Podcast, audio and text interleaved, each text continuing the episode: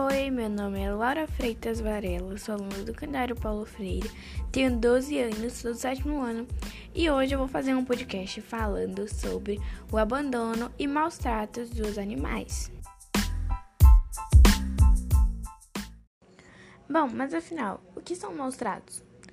Maus tratos, eles são considerados como práticas de maus tratos aos animais, que são o abandono, a agressão, a mutilação, o envenenamento, a manutenção em local incompatível com seu porte, tipo sem iluminação, sem ventilação e boa higiene.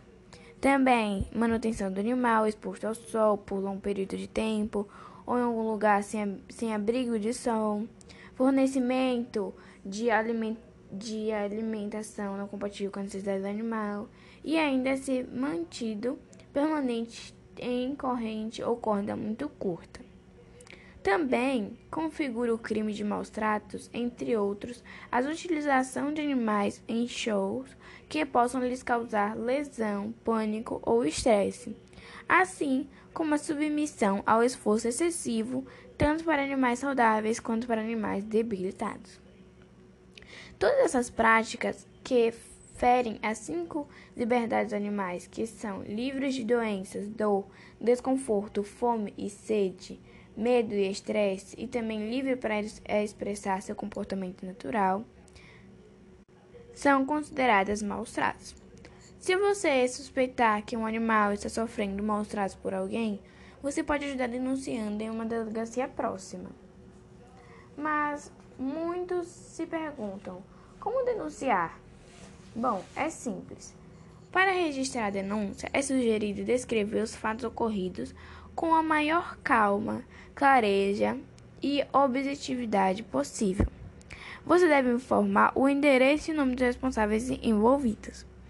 O denunciante deve anexar provas e evidências, como fotos, vídeos, notícias jornais, mapas, laudos ou atestados veterinários, bem como nomes de testemunhas e endereços. Quanto mais detalhes você falar, a denúncia será melhor. Onde denunciar? Como a prática de maus tratos é considerada crime, a denúncia deve ser feita na delegacia da polícia ou no Ministério Público. Bom, foi isso. Espero que vocês tenham gostado do meu podcast e até a próxima. Tchau! E aí eu vou começar a gravar. Blá, blá, blá, blá, blá, blá, blá.